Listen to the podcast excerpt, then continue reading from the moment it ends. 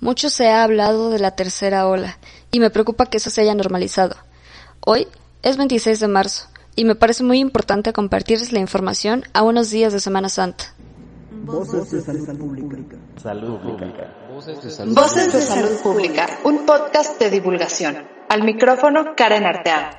Si me preguntaran, estrictamente hablando, yo pensaría que seguimos en la primera ola. Y siendo muy optimistas, podríamos hablar de una segunda. Pero bueno, vamos a ver qué es esto de las olas y por qué todos deberíamos de dejar de normalizar hablar que viene la tercera. Casi como si estuviéramos hablando de un fenómeno inevitable de la naturaleza o algo. Y no es así. En esta pandemia por etapas o en algunos periodos de tiempo, hemos visto el aumento de los casos registrados. Estén enfermos, sean asintomáticos, se hayan recuperado o hayan fallecido. También suelen hablar de él como el aumento, elevación o crecimiento de la curva. Esto es meramente porque es como lo vemos en una gráfica. Sin embargo, no hay que olvidar en todo momento que estamos hablando de personas. Cuando este aumento de casos se produce de manera masiva, vamos a llamarle en ola es peligroso. ¿Por qué? Porque se saturan los servicios de salud que están disponibles. Es decir, hablar de recursos humanos con capacidad de atención, cómo se debería realmente medir de manera uniforme en todo el mundo. Entonces, si todos nos enfermamos al mismo tiempo y no hay quien nos atienda, aumentan las posibilidades de transmitir más la enfermedad, de complicarse y o fallecer. Y ahora ya entendimos por qué se llama ola, pero ¿por qué pasan? Si es una pandemia, ¿no se considera una ola siempre? Y la respuesta sencilla es no. Tomando el ejemplo de México, la primera ola, en nuestro caso, se retrasó. Y esto fue porque los particulares empezaron con la suspensión de clases, suspensión de labores, limitar las salidas, cierre de lugares y demás. Todo esto lo que hizo fue retrasar ese contagio en oleada y los casos fueron llegando poco a poco. Es decir, había esa capacidad de respuesta. ¿Y qué ocurrió? Se relajaron las medidas, la gente no utilizó cubrebocas, empezó a salir de vacaciones. Y entonces en diferentes puntos del país empezó a haber este aumento brusco de casos y ahora sí empezó como tal la primera ola. Hablando de marzo del 2020, realmente ningún sistema de salud tenía la capacidad de respuesta para lo que estaba enfrentando. Las medidas que se habían tomado fueron efectivas, es decir, no hubo una saturación de los servicios y el personal de salud en el sector privado y en el sector público tuvieron esa capacidad de atender los casos conforme iban llegando. Pero, ¿qué pasa? Se empieza a celebrar con bombos y platillos que están bajando los casos. No se habla de que fue gracias a esas medidas que bajaron los casos. No hay apoyo económico y aparte se empiezan a dar permisos para reanudar actividad y se dejaron las menos efectivas. Pero eso ya será tema de otro episodio. Empieza a haber un exceso de confianza, se olvida de mantener distancia, el uso de cubrebocas no se establece como no vamos a decir obligatorio, pero que al menos se fomentara por todos los medios posibles su uso. Y empezaron a disminuir los cuidados básicos como la higiene de manos, que todas estas medidas son las más efectivas para detener la transmisión.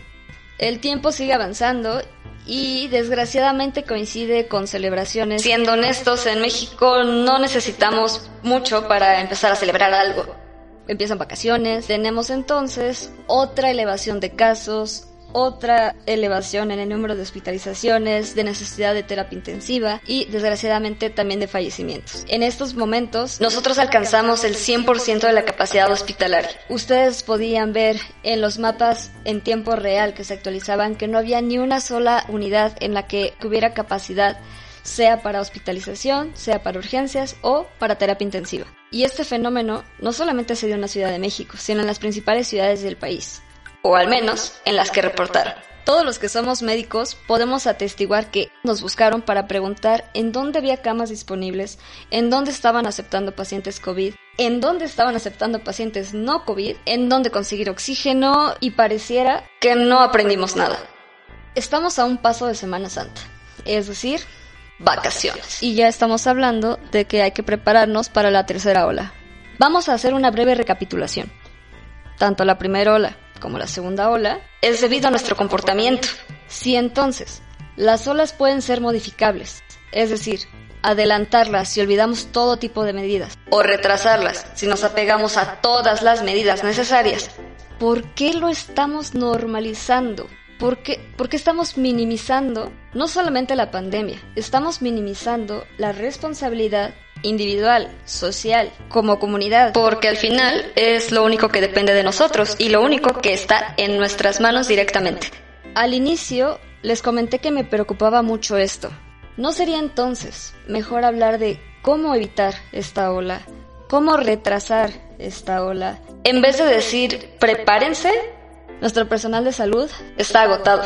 Nuestro personal de salud cada vez es menos. Se ha infectado, algunos han fallecido, otros no han podido reincorporarse a sus actividades debido a las secuelas del COVID. Y no solo eso, el personal de salud, no todos han sido vacunados. No todos han cumplido su esquema de vacunación con las dos dosis. Si trabajan en un hospital privado, ni siquiera han sido considerados para ser vacunados. Hoy, yo espero poder decir en un futuro que me equivoqué.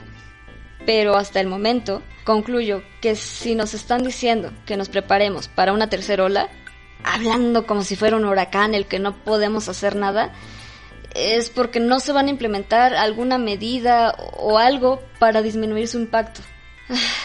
Entonces, ¿cómo podemos sobrevivir a ella? Primero que nada es no olvidar que estamos en medio de una pandemia, que el hecho de hablar de que la gente se empieza a vacunar no quiere decir que hay una cura, no quiere decir que ya no corremos riesgo. De hecho, esta falsa sensación de confianza es una de las cosas que ahorita están impactando. Entonces, yo creo que es conveniente recordar lo que al inicio sonaba tanto. No hay que olvidar que es un virus respiratorio, que se puede transmitir aun cuando la persona no tenga o aún no haya desarrollado síntomas. Entonces, para Semana Santa, ¿qué sería lo esperado? No salir de vacaciones. Hay que evitar lugares concurridos. Es decir, evitar aglomeraciones, no meterte a una plaza o cualquier lugar que no tenga una ventilación natural de preferencia. Podemos seguir expresando nuestra alegría de ver a otras personas sin necesidad de dar beso, mano, puño o codo. Si nos es posible, mantener la distancia de 2 metros entre cada persona, usando cubrebocas. Ah, y por favor, que tape nariz y boca y a tu regreso, así hayas tomado todas las precauciones, si te es posible, no convivas con nadie con quien no hayas estado en los últimos 14 días. Has escuchado que algunos países te dejan entrar siempre y cuando guardes un periodo de cuarentena de 15 días en una casa o en un hotel. Es justamente porque si hay contagio o tú portas el virus, no lo propagues más y pases ese tiempo de transmisión aislado. Tú ten los mismos cuidados que se han recomendado a nivel internacional. Y yo daría un consejo extra. Eviten las visitas o reuniones con personas que hayan salido de vacaciones en los últimos 14 días. Al final, nosotros podemos ayudarles a mantenerse en cuarentena. Este tipo de acciones tan simples marcan una enorme diferencia. Si tomamos en cuenta que en promedio cada persona puede infectar a tres personas más, si cada uno de nosotros adopta estas medidas en 30 días, habremos protegido alrededor de 400 personas. Por cada uno de nosotros. Por cada día. Yo creo que si nos ayudamos entre nosotros, vamos a salir adelante de esto lo más pronto posible. Recuerda que compartir esta información es compartir prevención. Si quieres dejarme algún comentario, no olvides que me encuentras en redes sociales como arroba Karen Artega SP. Muchas gracias y nos vemos en la próxima. Condiciones de vida. Sistemas de salud. Sociología. Investigación. Esperanza de vida. Salud en todas las políticas. Medicina del viaje. Reducción de impacto. Encuestas nacionales. Ética. Redes de comunicación. Entorno saludable. Salud ambiental. Buenas prácticas. Sanidad internacional. Medicina preventiva. Diagnóstico organizacional. Determinantes sociales. Mejora continua. Comunicación. Vigilancia e inteligencia epidemiológica. Salud poblacional.